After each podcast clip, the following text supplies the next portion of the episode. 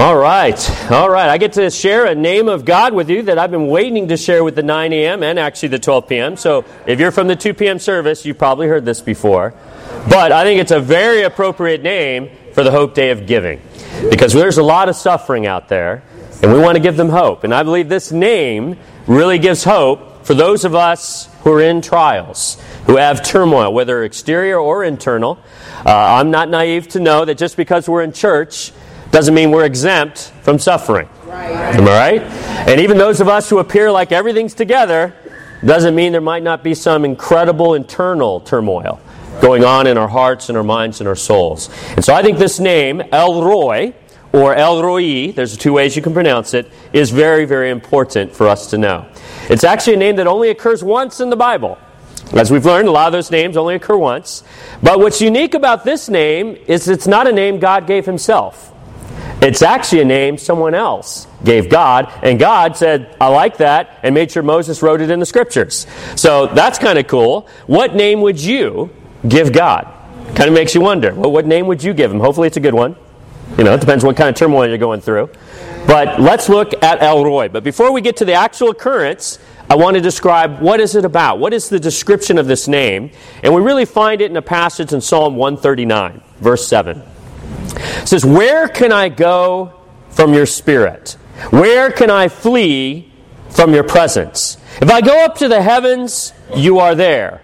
If I make my bed in the depths, you are there. If I rise on the wings of the dawn, if I settle on the far side of the sea, even there your hand will guide me. Your right hand will hold me fast. If I say, Surely the darkness will hide me, and the light become night around me, even the darkness will not be dark to you. The night will shine like the day, for darkness is as light to you. What does that describe about God? That He sees everything. Uh, the, the, the term often used is omnipresence.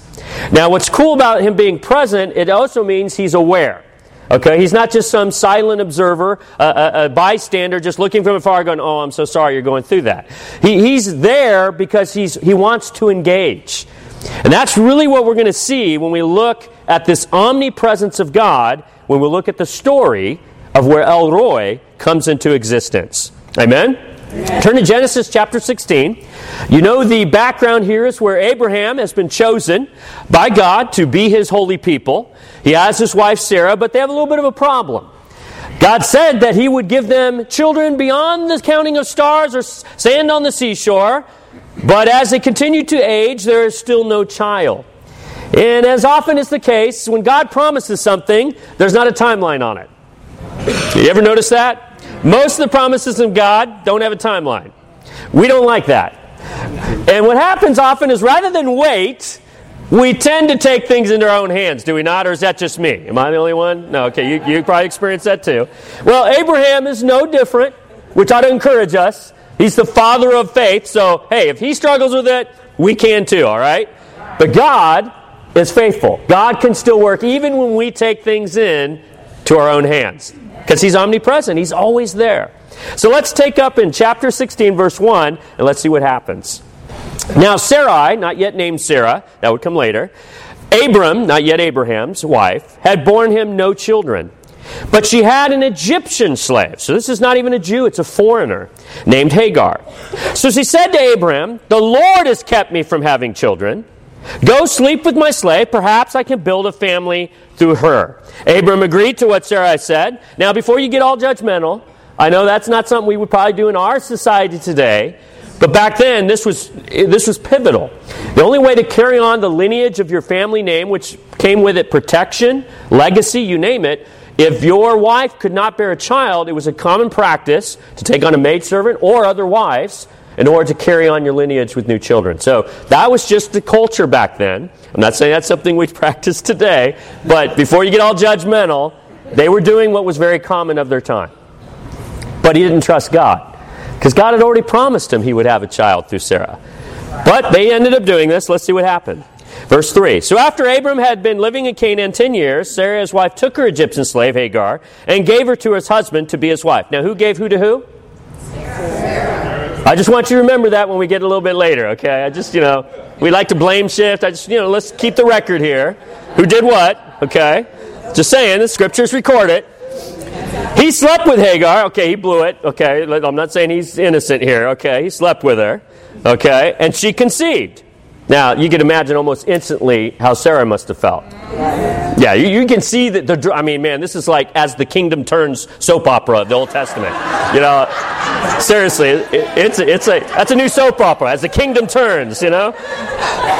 Hey, I, I grew up on soap operas with my mom. All right, okay, just being honest. That might be a good soap opera, actually, huh?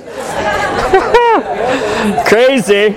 Okay, I lost you right there. I'm sorry. I, I, I apologize. now, when she knew, when she, when she knew she was pregnant, she began to despise her mistress. Then Sarah said Abraham, You are responsible for the wrong. Wait a minute, who gave who to who? Oh, okay, I just thought I'd remind, remind you that. I put my slave, okay, she did admit it, but she still blamed Abraham. See, the whole, the whole point of blaming is, is really anyone 100% to blame? Never. In relationships, there's always a percentage. Uh, rather than us fight of who's the higher percentage, we should both just surrender. And let's work this out. But, you know, that's a whole other lesson there. It says, I put my slave in your arms, and now that she knows she is pregnant, she despises me. May the Lord judge between you and me. Wow, she had to bring God into the equation. Okay, Abraham's like, Your slave is in your hands. Very common to men, let's just be honest. Okay, and, you know, God is, you know, He's revealing a lot of things about our nature in this passage. Do with her whatever you think best. Then Sarai mistreated Hagar, which is not right. Okay, even though the situation may not be ideal, it's not right for Sarah to mistreat Hagar, correct? Let's just admit that. I know this is a complex scenario and drama, but we got to see all the, the, the players here and what's going on. So, this is what happens. Do with her whatever you us. Sarah mistreated her, and so she fled from her. The angel of the Lord found Hagar near a spring in the desert. This is not even a Jew. This is not the, the family of Abraham that God chose. And yet, who's, who's chasing who? God. God is, went and found her. He found her near spring in the desert. It was a spring that is beside the road to Shur. kind of a, maybe an acronym in English. It's, I don't think she's so sure of where she's going. right? And, and there's something interesting here about this concept because I think we're all guilty of Hagar running away. But you ever notice when you run away, you're running away from something, but you're not really running to something? You ever notice that? Like, you're running away, but to where? God addresses that. Look at what God does here when he finally does approach her. It's, it's pretty amazing. So he found her there and he said, Hagar, slave of Sarai. So he, he's reminding her who she is. This is who you are. But he still cares for her because he went after her. And he goes, Where have you come from? See, we normally know that one. When we're running away, we know the answer to that question. Do we not? Well, I know where I'm coming from. From pain, turmoil, disrespect, being mistreated. I mean, we can, we can have all the adjectives and terms we want. But where are you going? Is the next question. We don't often answer that one. And the reality is, is as bad as it was, where she was going is worse. Single mom, out in the desert, probably far from any of her family this is, is not a safer situation. Where she ran from is not to a safer situation. And that's often what happens when we run away from things, whether it's internally or externally or both. Where are you actually going? Does it ever actually resolve it? Is it a better place in the end? Now, there's some cases we do need to get away from certain abuse. Don't get me wrong. There is abuse out there you don't need to stay in. Okay, but seek help, get professional guidance on things like that. But in general, when we run away, where are we going? God understands this, and He asks the questions, and look at her response. I'm running away from my mistress, Sarai. Which question did she answer? Did she answer the second? No. Why? She doesn't know. I don't know where I'm going, but I'm getting away from that. If God is omnipresent, and also aware, Does he perhaps see something of the bigger picture we don't? Remember that as he now says this to her, because I'll be honest with you, if I was Hagar, I'd have some issues with it. Put yourself in Hagar's shoes for a minute. Here's God's response to that statement, to that answer. Then the angel Lord told her, Go back to your mistress. Oh, that's not enough. And submit to her. What? Are you crazy, God? And yet, that was God's response. Because the reality, if she'd only think about where she was going, she realized even as bad as it was, it was still better than where she'd end up. God sees the bigger picture. And so he says, Trust me, go back and submit to her. Now, submission is not weakness, it takes power to submit. Because no one can make you submit. That can only come from your choice to submit. Amen, women? You know, when those men say, Submit to me, they don't realize they're, they're actually empowering you. Because they can't make you submit. You have to choose to submit, which means you now you're in charge. Right? I love that movie. Uh, I don't know if you remember it, the uh, War Room. Uh, they were talking about submission. It's like, why submit? So when you're submitting and ducking, God punches them. That, that was the answer. I thought that was pretty cool. See, when you submit to your husband, you duck, God punches them. That's, that's the whole point. I've had a few of those punches over the years. But you can imagine Harry going, What? Notice, rather than trying to motivate her with some promise first, he just expected obedience. Right, right. And the reality is, is often, not always, but often, obedience comes before blessing. Because only after he commanded her to do something, then he adds this. This is kind of cool what he adds here. It says, The angel added, I will increase your descendants so much that they'll be too numerous to count. The angel of the Lord also said to her, You are now pregnant, and you'll give birth to a son. You shall name him Ishmael, which means God hears. What does he hear? Well, let's read on. For the Lord has heard of your misery. Do you recall Hagar praying at any time? So, hey, God didn't hear her prayer, did he? What did he hear? About that for a minute. Have you ever had those moments when you're in that darkness, when you're in that trial, when you're in that turmoil, when you're full of doubt or you, you just you don't know how to you don't know what to say, and you think, "Is God hearing me?" Yes, He hears your misery. He knows your situation, and He's not just a spectator going, "Oh, that's really bad." He engages. He engaged with Hagar. He actually ran after her, but he did tell her, "Return." And submit. Only now does he add the blessing. Because maybe if he had the blessing first, she'd only obey because of the reward rather than obedience. See, sometimes, guys, we want the blessing before obedience. No, God wants the obedience before the blessing. I know you don't like it, I don't either, but that's the way God works. But what an incredible blessing, guys. You realize how, how big a blessing this is? He, he basically just took the same blessing he gave to Abraham and now gave it to Hagar. Yeah. That's huge. It goes on, gives us a little more details of this blessing. He'll be a wild donkey of a man. Now, I don't know what a blessing that is, but that's what he will be. His hand will be against everyone, and everyone's hand against him, and he will live in hostility toward all his brothers. And if you know the story, Ishmael's where the whole Islamic nation came from. Jews and Islams, how, how well do they uh, appreciate each other? That promise that God gave to Hagar thousands of years ago still is being answered today. So if you don't believe God is in control and sees the bigger picture, you're not paying attention. We still see it today. But nonetheless, it is a blessing for Hagar and her descendants. She gave this name to the Lord, Yahweh is the Hebrew here, who spoke to her You are the God who sees me. El Roi. For she said, I have now seen the one who sees me. That is why the well was called Beer Lahai Roi. It is still there between Kadesh and Bered. What an amazing name, a name that Hagar gave to God. And God goes, I like that name. Moses, make sure you write that. See, sometimes God sees us before we see Him. Is that not true? I think a lot of us could, could share a story in our life where that's the case. And why is that? Because God is omnipresent, He's always watching.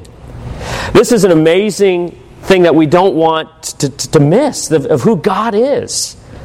You know, it's the only time this name occurs, and it's the one that Hagar gives to Yahweh.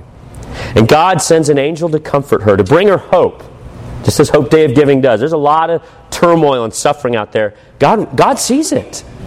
He's aware of it, and He's trying to send help, and He wants to send us to help meet it. He wants to use us to be Him in those tragedies. Now, two major themes you see is God sees her, and she sees God. But remember which one comes first. God sees her. Yeah. So, how, what do we learn about El Roi Just, just from this story. First of all, let's look at these things that we learn about El Roi. Elroy finds her. She didn't find El Roi. God found her. God found you and can continue to find you even when you don't know where you're going. Even if you're running away, that doesn't mess with God. He will find you. El Roi questions her. And I think these are two questions we should be asking ourselves all the time. Where are you from? And where are you going? It's amazing what Jesus does to the answers of those questions in our lives. Before Jesus, where are we from? Darkness, sin, ultimately death. But because of Jesus, where are we going? How cool is that? How, how, different Jesus changes all the answers to those questions.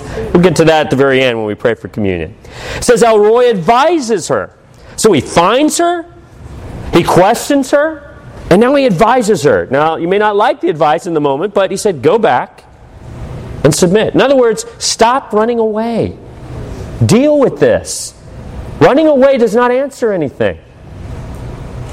Go back and submit. Submit, I don't think just to Sarai, I think it's submitting to God, trusting Him. That if God commanded her to go back, God will deal with Sarai. You know, when you feel you've been mistreated, don't worry. God knows. He will deal with them. Yeah. He will. Trust me. It may not be on your timing. That's right. But He will deal with it. God is the judge, not us. That's why we can't run away from conflict. We've got to resolve it. And often our judgments of the conflict uh, tend to be worse than they are. Usually. The situation may not be quite as bad. Now, sometimes they are. But we'll deal with that when that time comes. But don't run away, because where are you going? God advises her. He also says, He informs her. Let me tell you something. You think your life's a mess? Trust me. Go back to her, submit to her, but this is why. I'm going to bless you, Hagar. Let me inform you about what's really going on. What does God know about your life you don't know? It's kind of a cool thought. Just to, what does God know about my life that I don't know? And when will He inform me? And how will He inform me? And am I submissive enough to His will to hear it? Because if I'm running away, I'm not going to hear it. But what's cool is even if you're running away, God will go find you. you can't run from God. Remember the first passage? There's nowhere you can go that God's not present. But I love the last thing that El Roi does. He hears. I mean, really hears. Yes, it's one thing when someone like is a uh huh, uh huh, yeah, uh huh, but they're not really listening. You ever been there? No, God hears. In fact, He didn't even hear the words. Hears what's inside. Here's what's crying from your soul. He, he hears your misery. And He's not just listening for the sake of listening. He, he wants to do something about it. And he does for Hagar, does he not? An Egyptian slave. If he'll do that for an Egyptian slave, what will he do for you, his child of God, his son and daughter? He'll do almost anything. He hears. Now, though this is the only time we find the name of God, it's not the only time we find this description of God. A God who sees everything. Look at these two quick passages. I love these about the omnipresence of God. Second Chronicles 16, verse 9.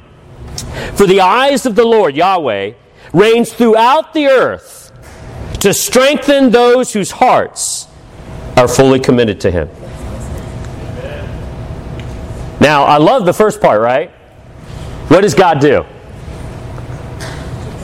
He's roaming throughout the earth. To strengthen who? Those who are fully committed. We don't like that part. In other words, God is roaming and He's going to stop. He's going to be more aware of those who are fully committed. Which means He's not going to stop for those who are less committed. Right? You got to ask yourself a question. Yeah. If you're running away, why should He continue to run after you? Now, He'll do it because He's God. But here it actually says, man, I actually strengthen those who are more fully committed. We may not like that, but that's what the scripture says. Who wants to be strengthened by God? Me. Then what's required of us? Be fully committed. Right? Does that mean you're going to have no problems? No. Actually, the true test of full commission is how committed are you when you're suffering? Yes, it is. And that's when he's going to strengthen you the most because that's when you're most fully committed. You're not fully committed when everything's great. Right. You're most fully committed when you still do it even though everything tells you to run away. And that's the one he strengthens. So actually, God is most present when you're suffering the most because that's when you're actually the most fully committed. Isn't that interesting? Look at this one, Proverbs 15:3. This is in the Holman Christian Standard Version. The eyes of the Lord, Yahweh, are everywhere. Now, if we really let that sink in, we'd sin a lot less. Would we not? If we really realize while we're on that computer, oh, God's eyes are there. He's seeing exactly what I'm typing in right now. When I'm at work and there's that cute little coworker, oh, God's eyes are right there. You can imagine any scenario. If we would just really imagine that His eyes are there, like God's eyes are right there, would we act differently? I think we would. But here's the fact, the fact. His eyes are right there. Whether you realize it or not, he sees it all. And even sees our wickedness, our evil, our selfishness, our laziness, our pride, our impurity. He sees it all. And somehow still loves us. That just is amazing to me. You think he's seen enough to go, oh, Derik, that, no, no, it's, it's done. No, there's too much I've seen. I'm sorry. That's not God. Maybe you think that. Maybe you think God has seen too much. Guys, He's already seen everything, and He still chose to send a Son for you. How powerful is that? Observing the wicked and the good. He sees both, and He's dealing with both. We need to appreciate that. Now, what's so cool, guys, is we don't understand that this Hebrew word for observing has a very interesting inclination to it. It means being vigilant in terms of being aware, but it implies that proper action will be taken in regard to what is observed. So God is not just an innocent bystander looking, going, Oh, I'm so sorry for you. He actually is paying attention, he's observing because he's choosing what is the proper action in regard to your situation. Now, that proper action may include time. Right now, Hagar, you're going to have to suffer under Sarai. But that's the proper action. So we got to trust that God is observing the big picture. Right. And that even when we don't like what he says, if we'll submit to his will, he's looking out for us. But running away is not going to help you. Amen? So I think too often we know where we're from, but we don't really know where we're going. We should all wake up this morning knowing exactly where we're going. Where are we going, guys? Wait, let's say, here, where are we going? Do you believe that? We should. Well, no, Derik, I don't know if I can be 100% sure. I've kind of blown it this week. Okay. Did God see that? Yeah, He did. Did He strike you down? Did He kill you on the spot? He allowed you to come today. I wonder why. Because whenever you come with the body, it's a great place that you can get open, get real, confess, get help, so that you can continue to get where you're going. Right? I, I think we've got to get this better picture of God's grace. I mean, it's, it's, it's sad to me when I see individuals because they've messed up think, that's who I am. I just, and like, wait a minute. This week, just let's just look at this week. You messed up. Okay, that was one moment in it was what, 10 minutes? Okay, 10 minutes. So 10 minutes of this entire week, you messed up. Did you do that the other rest of the minutes in that week? Well, no. Did God see the other minutes outside of those 10 this week? Isn't it crazy how, how judgmental we can get on ourselves? But we're also that way toward each other. Well, he said that to me. Okay, he, he, maybe he did say that. Do you know why he said it? Well, I know why. Do you really know the motive behind it? He could have had a really bad day, or she could have had a, a terrible day, and yeah, that she shouldn't have said that, or he shouldn't have said that. But do you really know? But now you're judging that person off one one conversation. How many other conversations did you have with that person? Well, no, because of that one, that's it. I'm not going to listen anymore. What if God did that with you? I'm just saying, guys, we, we got to have this better picture of God's omnipresent. And that He sees both the good and the wicked, and He's willing to work with it. And we got to be willing to do that for each other. Now, if someone has sinned against you or you sin against them, hey, let's take ownership. I'll do that. I know in my position I can hurt people. I know that. But if no one comes and talks to me, how can I resolve it? And I hear it. Oh, yeah, they got a beef with you because what you said. Okay, I made one comment out of a 30 minute lesson, and that's all they heard? And they're going to judge me based off that one comment? Wow, I'm so glad they're not God. But if they would come to me, I would take ownership. If I sin against them, if I hurt them in a way, I have no problem humbling myself. I don't want to be a stumbling block, but I know I can be. But I'd hope I would get the same grace that I would extend you. Amen. Then what if I said, well, this person was late 25 times this month? So that's it. They're not a member. I don't do that.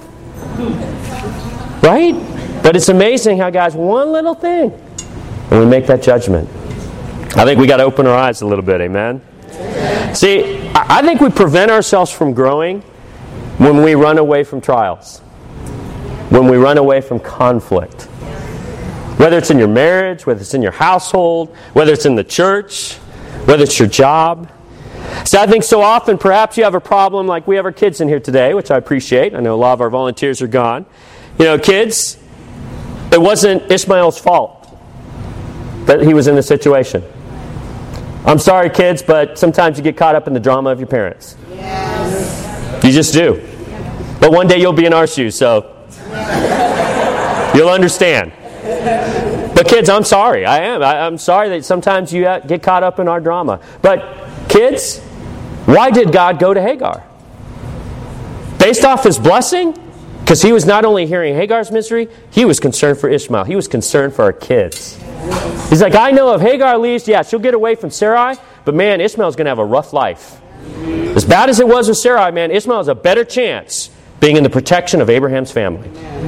So, kids, even when your parents are messed up, God is still looking out for you. Okay? That's just that's a positive thing here. Right? That's encouraging. And we were all kids too, so that means God was looking out for us as well, even as parents, all right? But I think sometimes, you know, kids, we can have problems with our parents, so we just choose to rebel. Or we withdraw. We're running away. Maybe you get a job that is more difficult than you hope for. So you decide to quit. Yet again, you're running away. You're not facing the trial that God's trying to form you into Christ. Maybe you get married. But because of unresolved conflict, you consider it easier to just walk away from it all. Really? Do you realize that 70% of those who are divorced and remarry actually regret the first divorce? Yeah. It's not the answer to run away. Now, there are cases where you may need to. Okay? I'm not saying there's not. Even the Bible leaves some room for that. It's a mystery, I know, a little bit for some of us. But the reality is, guys, running away never actually solves the situation. We got to deal with it and let God work. Maybe you seek counseling, but you don't like what the counselor tells you. So you just quit the counseling or you look for someone who'll agree with what you want. Is that going to help you? Maybe you even attend church, but, ne- but don't get along with some of the members. Or you don't like something they did or said or something they didn't say or didn't do. And so you seek another church. Or you just end up not going at all, running away. The reality is, is where Hagar was going was actually going to end up worse than dealing with the conflict. What is El Roi's advice to Hagar? Return. Submit. What? God, you don't understand. Uh, yes, he does. He's El Roi. He sees everything, he hears everything. There are some lessons we cannot learn unless we go through the trial. And then the blessings come. It's only after he said submit that then he gave Hagar the blessings. I wonder how many blessings we miss out on because we run away. That's a scary thought when you think about it. Like, how many blessings have I missed out on because I ran away? Where are you going? I hope we go back to God, the God who sees. Let us close out with Hebrews 12, and then we'll pray for communion. Hebrews 12, verse 7 says this Endure hardship as discipline. God is treating you as his children. For what children are not disciplined by their father? Well, God, I know this passage isn't directly applied to our modern times. Yeah, this is sometimes where we do need to remember this was written to a particular people in a particular culture in a particular time. It's speaking to a culture that had fathers present. It's speaking to a culture where there was paternal authority. Today, very different. We have a lot of missing and absentee fathers. But that's where the church can come in. Even if you don't have one, the church can become that for you. God is that father for you. But I do think we need to appreciate the difference and challenges we face today in our modern times. It says, For if you're not disciplined, and everyone undergoes discipline, then you're not legitimate, not true sons and daughters at all. Moreover, we have all had human fathers. Again, we see that's not the case today. Who had disciplined us, and we respected them for it. I didn't always respect it. Was scared of it. but again, this is the culture he's talking to. How much more should we submit to the Father of spirits and live? Well, that makes sense no matter what's your situation. They disciplined us for a little while as they thought best, but God disciplines us for our good. He's the only one who can do that. I'll just admit, as a parent, I don't always discipline for the right reason. Just ask my kids, they can confirm that. I do the best that I can. That's right. Only God can truly discipline for our good because He's omnipresent. He sees everything. He sees the motives, He sees the heart, He sees the doubts, the fears. He's the only one who sees it all. Therefore, when we don't submit to His will, we're not getting the discipline that actually makes us better. We're just going to suffer from the trial. And why does He do this? In order that we may share in His holiness. See, God's intent was never to make us happy, was to make us holy. Often we run away because we're unhappy. But the holiness comes from staying in the trial. That's the place it takes place. And why do we do this? No discipline seems pleasant at the time. That's true. I think we could all agree to that. But painful. Later on, however, it produces a harvest of righteousness and peace for those who've been trained by it.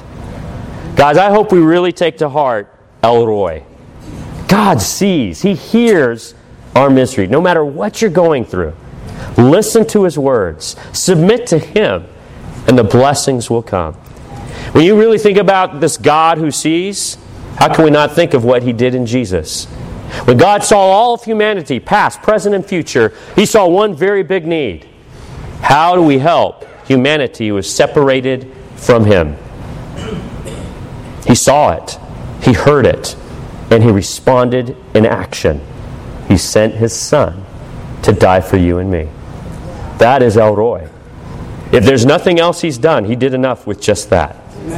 But I believe he wants to do more than that.